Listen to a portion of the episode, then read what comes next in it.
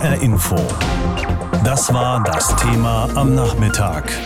Clans im Visier. Festnahmen im Dresdner Kunstraubfall. Vor fast genau einem Jahr wurden wohl alle, die sich gerne an prächtigen und kostbaren Kunstwerken erfreuen, von einer Nachricht erschüttert, die zunächst einmal geradezu unglaublich klang. Unbekannte waren in das schwer gesicherte grüne Gewölbe in Dresden, in eines der bedeutendsten Museen der Welt, eingebrochen und entkommen waren sie leider nicht mit leeren Händen, sondern mit Kunstschätzen, die materiell und ideell unermesslich wertvoll sind. Heute nun wurde bekannt, dass die Polizei in Berlin drei Tatverdächtige festgenommen hat. Unsere Beobachterin in der Hauptstadt ist Helena Dähler. Auf der abgesperrten Gitschiner Straße im Berliner Stadtteil Kreuzberg standen die Einsatzfahrzeuge Stoßstange an Stoßstange. Hier wurden in einem unscheinbaren grauen Haus zwei Wohnungen durchsucht. An den Klingelschildern der Name Remo, der darauf hinweist, dass die arabische Großfamilie, auch Remo-Clan genannt, tatsächlich etwas mit dem spektakulären Diebstahl zu tun hat. Ob die drei verhafteten Tatverdächtigen Familienmitglieder sind, konnte die Polizei noch nicht bestätigen. Geplant wurde der Großeinsatz mit mehr als 1600 Beamten aus mehreren Bundesländern in Dresden, sagt Thomas Geithner von der Dresdner Polizei. Die Einsatzführung hat die Dresdner Kriminalpolizei, aber wir haben natürlich Unterstützung gerade auch von den Berliner Kollegen, sowohl von Berliner Spezialeinsatzkräften, aber auch Kollegen von der Bereitschaftspolizei. Wie man den drei Männern auf die Spur gekommen ist, darüber wollte die Polizei nichts genaueres sagen, aus ermittlungstaktischen politischen Gründen. Es seien aber sehr konkrete Hinweise, dass die Tatverdächtigen direkt an dem spektakulären Diebstahl im grünen Gewölbe vor fast einem Jahr beteiligt gewesen seien. Damals wurden in wenigen Minuten Kunstschätze von kaum messbarem Wert aus einer Ausstellungsvitrine gestohlen, darunter Schmuckstücke aus Gold, Diamanten und Brillanten. Dass die Beute von damals wieder auftaucht bei den Durchsuchungen heute, sei eher unwahrscheinlich, sagt Thomas Geithner. Auf unserer Untersuchungsordnung stehen natürlich auch die Kunstgegenstände, wobei wir nicht wirklich einschätzen können, wie realistisch das ist, knapp ein Jahr nach der Tat, die hier noch zu finden. Ansonsten sind es aber die typischen Beweismittel, die wir hier suchen, wie Bekleidungsgegenstände, Werkzeuge oder eben Speichermedien. Die drei tatverdächtigen Männer, die heute in Berlin verhaftet wurden, sollen heute noch in Dresden dem Ermittlungsrichter vorgeführt werden. Das berichtet unsere Reporterin Helena Dähler. Und wir wollen uns jetzt noch einmal klar machen, was für eine üppige Schatzkammer dieses grüne Gewölbe eigentlich ist. Der Kollege Roman Janik aus der HR Inforedaktion erzählt es uns. Das sogenannte Grüne Gewölbe ist eine Sammlung von Schätzen und gilt als die umfangreichste ihrer Art in ganz Europa. Sie befindet sich in der sächsischen Landeshauptstadt und gehört zu den staatlichen Kunstsammlungen Dresden. Das Ganze befindet sich im Residenzschloss mitten im historischen Zentrum der Stadt. Der Name Grünes Gewölbe leitet sich von den grün gestrichenen Säulen und Decken in den ursprünglichen Gewölberäumen. Diese Räume sind bereits seit 1724 öffentlich zugänglich. Die Gründung geht auf Herzog Moritz zurück und seine Ernennung zum Kurfürsten. Eine Erweiterung hatte es rund 200 Jahre später unter dem sächsischen Kurfürsten und polnischen König August dem Starken gegeben. Im Jahr 2006 folgte die Wiedereröffnung des restaurierten bzw. rekonstruierten historischen grünen Gewölbes im Westflügel des Residenzschlosses. Die Kosten beliefen sich auf rund 45 Millionen Euro, bezahlt vom Land Sachsen.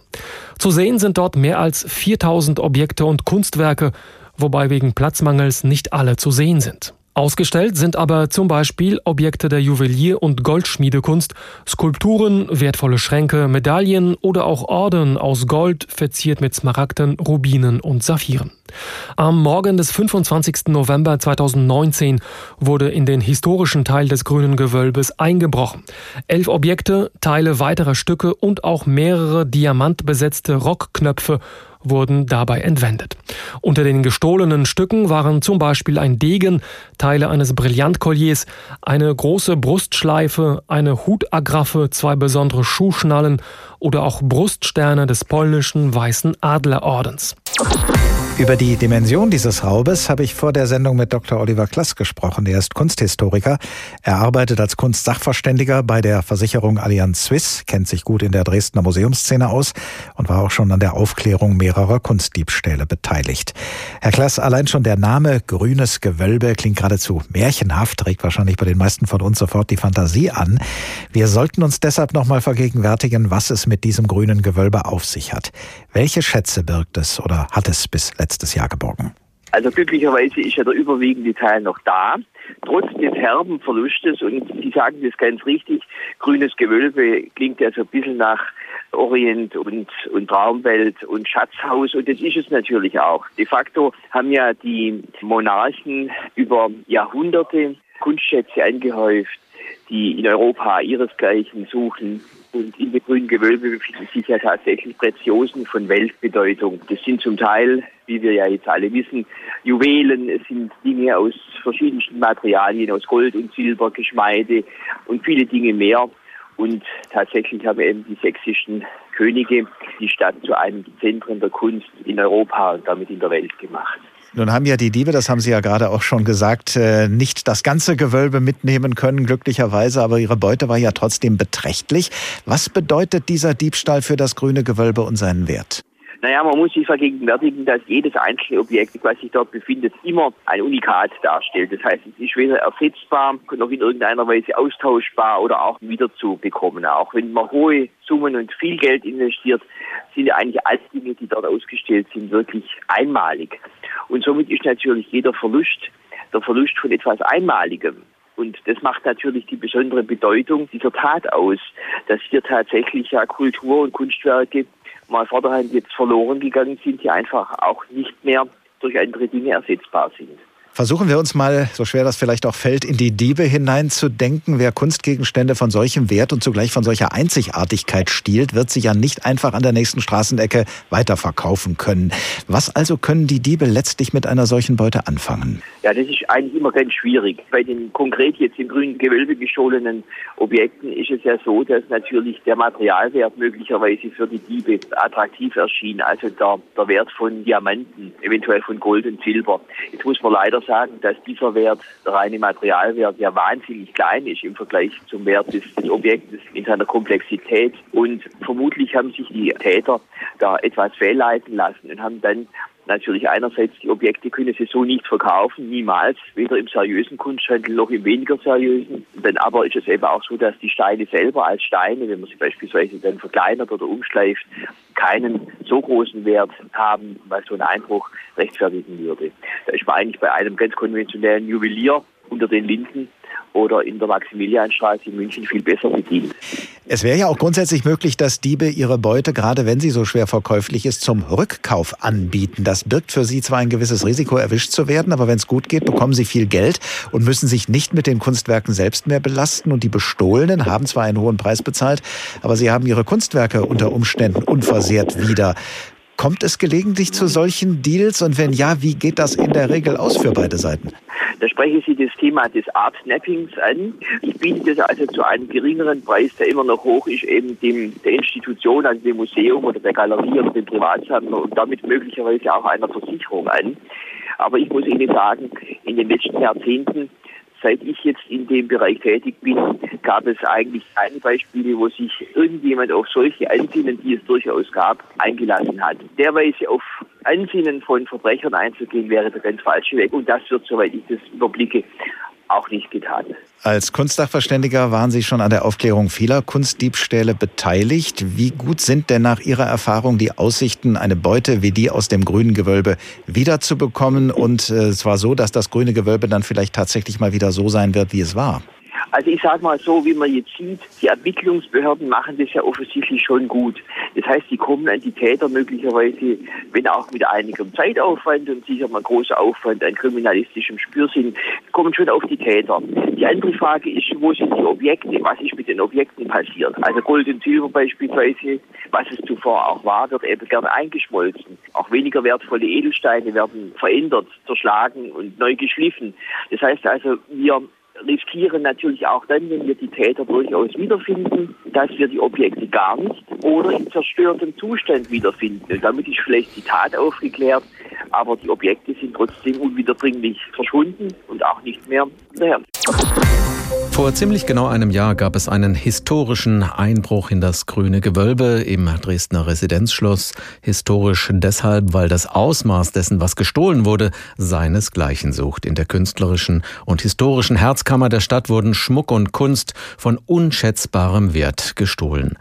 Nach diesem Diebstahl hieß es, man kann nur hoffen, die Täter zu finden. Oft genug kommt Kunsträubern keiner auf die Spur. Zum Beispiel auch, weil sie ihr Diebesgut auseinandernehmen oder einschmelzen. In diesem Fall aber gibt es eine Spur. Die Polizei in Berlin hat nach einem Großeinsatz heute drei Verdächtige festgenommen.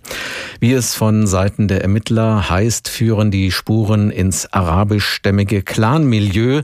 Der Name Remo-Clan fiel, wurde aber offiziell nicht bestätigt. Arndt Groß ist unser Reporter in Dresden und hat die Lage in Dresden und in Berlin im Blick. Mit ihm habe ich vorhin gesprochen und ihn gefragt, was denn über die drei Festgenommenen bekannt ist.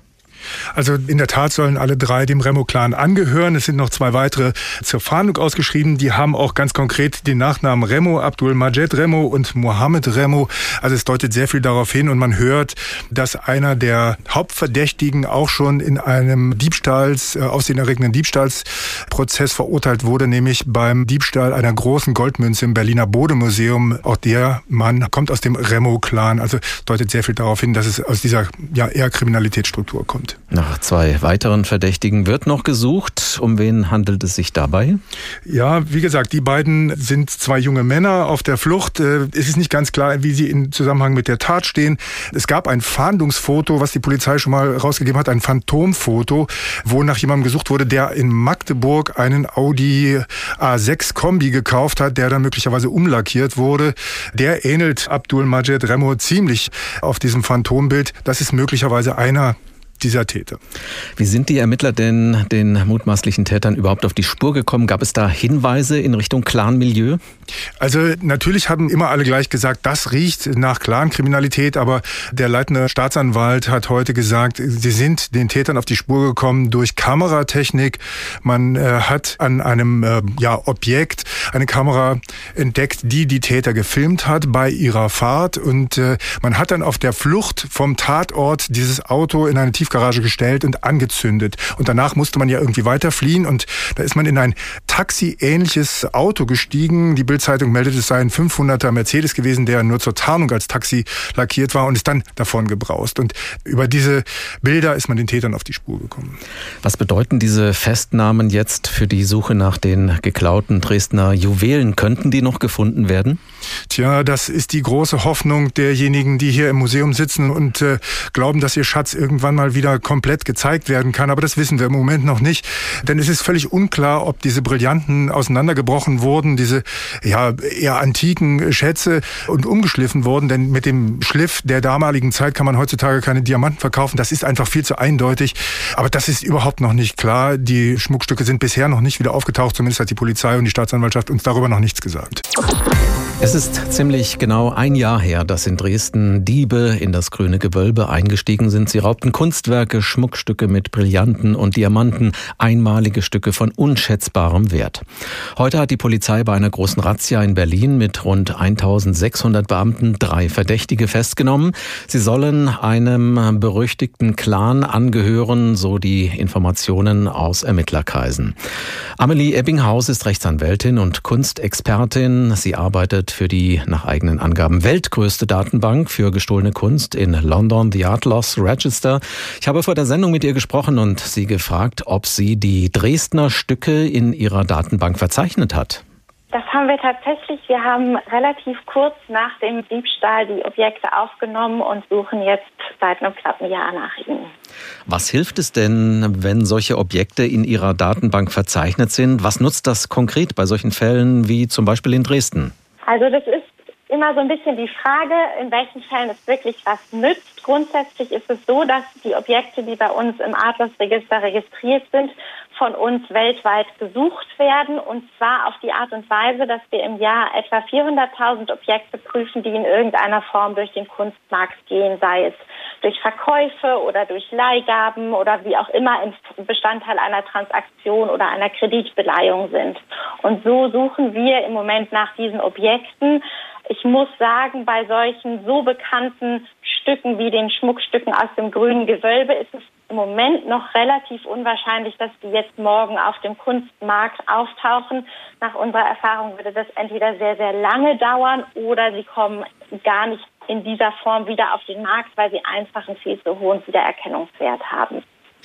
Die Täter könnten dann ja auch versucht sein, die Stücke in Einzelteile zu zerlegen. Wenn die Objekte aber erstmal zerfleddert sind, wie können Sie diese dann noch nachverfolgen?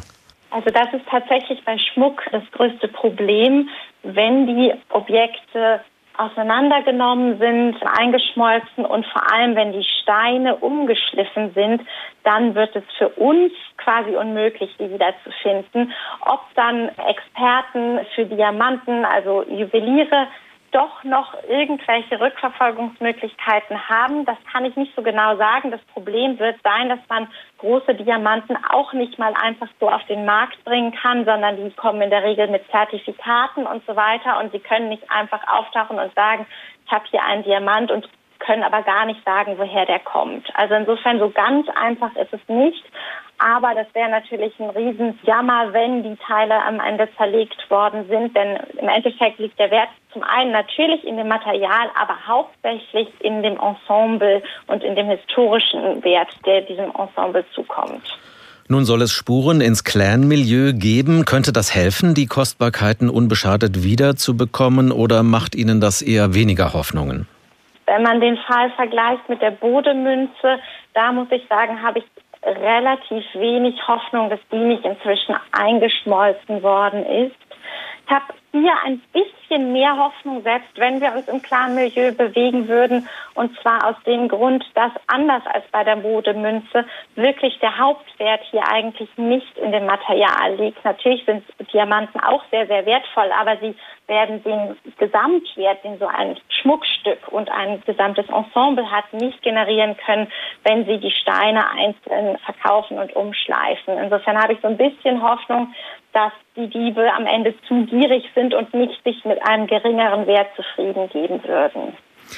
Es scheint so, als ob die Spuren gerade öfter ins Clan-Milieu verweisen. Sie haben den Fall der gestohlenen Goldmünze aus dem Bode-Museum schon erwähnt.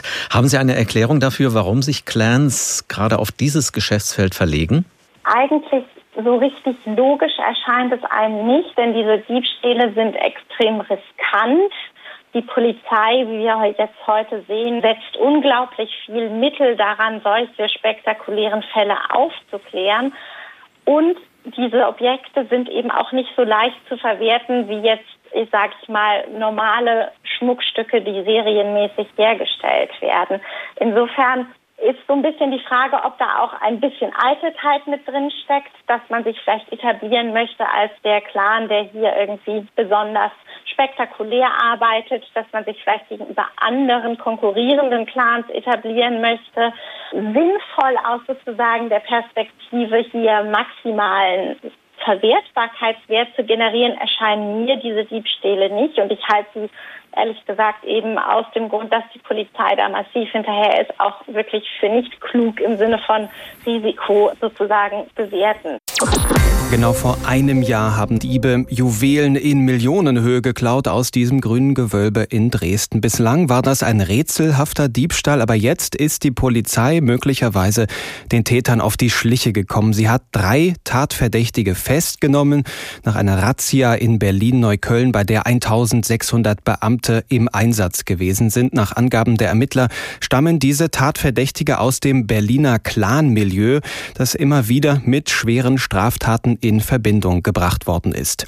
Olaf Sundermeier ist Kollege vom RBB und hat schon häufig im Clan-Milieu recherchiert. Herr Sundermeier, was können Sie uns denn über diese drei festgenommenen Tatverdächtigen äh, sagen? Wer ist das? Also insgesamt sollten ja fünf Haftbefehle vollstreckt werden. Heute Morgen drei wurden festgenommen, zwei sind noch auf der Flucht. Das sind allesamt fünf männliche Mitglieder des Remo-Clans, der hinlänglich Polizei und Justiz bekannt ist in Berlin. Das sind äh, vor allen Dingen einer, der als Haupttatverdächtiger in dieser Sache gilt, ist ein äh, alter Bekannter, würde ich fast sagen. Der wurde erst im Februar verurteilt wegen seiner Beteiligung am Diebstahl dieser riesigen Goldmünze im mhm. Berliner äh, Bode-Museum. Also alles äh, Mitglieder aus einem einschlägig kriminellen äh, Clan, den man durchaus als kriminelles Familienunternehmen bezeichnen könnte.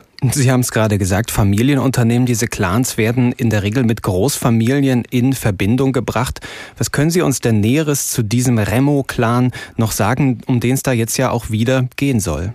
Nur der Remo-Clan kam in den 80er Jahren aus Beirut über Berlin-Schönefeld, also den Flughafen der DDR Ostberlins, nach Deutschland in die Bundesrepublik. Also sind gleich weitergereist von der DDR aus nach Westberlin, haben nicht nur in Berlin, auch im Ruhrgebiet familiäre Ableger, insbesondere in Essen und auch in anderen Städten, immer noch im Libanon, in Beirut auch. Ich habe dort selbst mit einigen Familienmitgliedern äh, sprechen können in den letzten Jahren. Dieser Clan gilt als hochkriminell seit Mitte, Ende Ende der 80er Jahre beschäftigt er die Berliner Justiz und hat sich im Laufe der Jahre so ein bisschen spezialisiert auf besonders spektakuläre Einbruchtaten und das eben, und das ist die Besonderheit in den vergangenen Jahren, auch auf diesen sogenannten Kunstraub. Es ist ja kein Raub, sondern äh, ein schwerer Einbruchdiebstahl, der dort passiert. Also wir haben die Goldmünze, wir hatten bereits den Einbruchdiebstahl in eine Schule in Berlin, wo ein Goldnest gestohlen wurde, auch ein Kunstwerk. Diesen schweren Einbruchdiebstahl in das Grüne Gewölbe in Dresden, da hatten die Ermittler von Anfang an den Verdacht, ich erinnere mich, am 25. November, dem mhm. Tag dieser Tat, fiel der Verdacht gleich auf die Remo-Familie durch die Ermittler ermittelnden Behörden, die seitdem einfach nicht locker gelassen haben. Wir haben zum Beispiel einen Diebstahl einer Spreizzange, einer Hydraulikzange im Bayerischen, die zurückzuführen waren auf zwei Mitglieder, um die es jetzt auch geht bei diesem Einbruch mit diesem Werkzeug, äh, wurde auch in Dresden operiert. Das war eine ganz äh, frühe Spur, die jetzt zum Erfolg geführt hat für die sächsischen und Berliner Ermittler, die das in Kooperation mhm. gemacht haben. Jetzt ist es ja nicht so einfach, so ein Diebesgut dann auch wieder loszuwerden. Das sind ja sehr auffällige äh, Dinge, Kunstgegenstände, Juwelen. Wie werden diese äh, Sachen dann verkauft oder was machen äh, diese Clanmitglieder dann damit? Diese Frage hat uns äh, lange umtrieben, also nicht nur die Öffentlichkeit, auch die Polizei und die Justiz, auch bei der Goldmünze aus dem Bode-Museum, die ganz offensichtlich ähm, eingeschmolzen wurde. Ich gehe davon aus, dass der Remo-Clan diese Unikate, diese sehr individuellen Kunstwerke einfach äh, das Material weiterverarbeitet hat und dass das schon lange nicht mehr in Deutschland ist, dieses Material, was zu Geld gemacht wurde, außerhalb Deutschlands. Ich kann mir nicht vorstellen, dass diese Kunstwerke als solche in Gänze noch Bestand haben. Mehr als 1600 Beamte seien heute früh zu einer Großrazzia in der Hauptstadt ausgerückt, teilten Staatsanwaltschaft und Polizei in Dresden mit. Drei Beschuldigte wurden bei den Durchsuchungen festgenommen. Nach zwei weiteren flüchtigen Männern wird öffentlich gefahndet. Bei den fünf Verdächtigen handelt es sich nach Angaben der Ermittler um Männer im Alter von 21 bis 26 Jahren mit deutscher Staatsangehörigkeit. Nähere Informationen jetzt von Jens Czerwinka. Kurz vor 6 Uhr heute Morgen in Berlin. Mannschaftswagen rollen an, Hubschrauber kreisen über der Stadt. Rund 1650 Polizistinnen und Polizisten durchsuchen zeitgleich 18 Objekte, darunter 10 Wohnungen sowie Garagen und Fahrzeuge. Schwerpunkt ist der Stadtteil Neukölln. Und es hat erste Festnahmen gegeben. Der Pressesprecher der Dresdner Staatsanwaltschaft, Jürgen Schmidt. Es handelt sich hierbei um deutsche Staatsangehörige, die dringend tatverdächtig sind aufgrund der Spurenlage, aufgrund der Kameras im grünen Gewölbe, die hier den Tatablauf uns ganz gut rekonstruieren ließen. Einer der mutmaßlichen Täter sei den Behörden bereits bekannt. Er wurde nach dem Diebstahl einer 100 Kilo schweren Goldmünze im Berliner Bodemuseum im März 2017 bereits verurteilt. Zwei weitere Tatverdächtige befänden sich auf der Flucht. Nach ihnen werde jetzt öffentlich gefahndet. Auch sie sollen laut Staatsanwalt Staatsanwaltschaft zu den Remo-Brüdern in Berlin gehören. Es gibt diesen Bezug zur Clankriminalität, wobei ich sagen kann, das ist für uns keine Kategorie. Die Staatsanwaltschaft Dresden ermittelt wegen schweren Bandendiebstahls und Brandstiftung in zwei Fällen. Das sind Straftaten, die wir verfolgen, egal ob das jetzt ein Mitglied eines Clans vollbracht hat oder nicht. Am Ende seien es dann die verwertbaren Bilder der Überwachungskameras im und am Residenzschloss gewesen, die zum Erfolg führten. Die Aufnahmen zeigten nicht nur den Ablauf der Tat, sondern auch die Vorbereitungshandlungen und die Flucht. Dann war es natürlich die akribische Spurenarbeit, die Auswertung der umfangreichen Komplexspuren am Residenzschloss selbst, am Tatort, vor dem wir hier stehen und natürlich weitere Ermittlungen, die wir geführt haben. So ließe sich die Flucht der Täter mittlerweile gut nachvollziehen. Nach dem dem Einbruch stiegen sie in einen schwarzen Audi und fuhren in eine rund 10 Kilometer entfernte Tiefgarage. Dort haben sie diesen Audi S6 nach unseren Erkenntnissen in der Tiefgarage des Wohnhauses in Brand gesetzt und natürlich massiv zerstört und dabei auch weitere PKWs zerstört. Anschließend sind die Täter nach unseren Erkenntnissen mit einem PKW Mercedes, mit einem hochmotorisierten PKW Mercedes in Taxioptik geflohen und haben die Stadt Dresden verlassen. Während der heutigen Durchsuchung ist auch besagter Mercedes sichergestellt worden. Bislang konnten die geraubten Gegenstände aber nicht gefunden werden. Der Pressesprecher der Polizeidirektion Dresden, Thomas Geithner. Auf unserer Suchungsordnung stehen natürlich auch die Kunstgegenstände, wobei wir nicht wirklich einschätzen können, wie realistisch das ist, knapp ein Jahr nach der Tat, die hier noch zu finden. Ansonsten sind es aber die typischen Beweismittel, die wir hier suchen, wie Bekleidungsgegenstände, Werkzeuge oder eben Speichermedien. Die Auswertung der beschlagnahmten Gegenstände würde längere Zeit in Anspruch nehmen. Noch einmal Oberstaatsanwalt Jürgen Schmidt. Wir sind weiterhin zuversichtlich, dass wir den Fall aufklären und das schließt natürlich auch die Rückführung der entwendeten Juwelen ein. Zur Stunde sitzen die drei Tatverdächtigen vor dem Haftrichter. Dieser entscheidet, ob die Männer in Untersuchungshaft kommen. HR Info. Das Thema. Wer es hört, hat mehr zu sagen.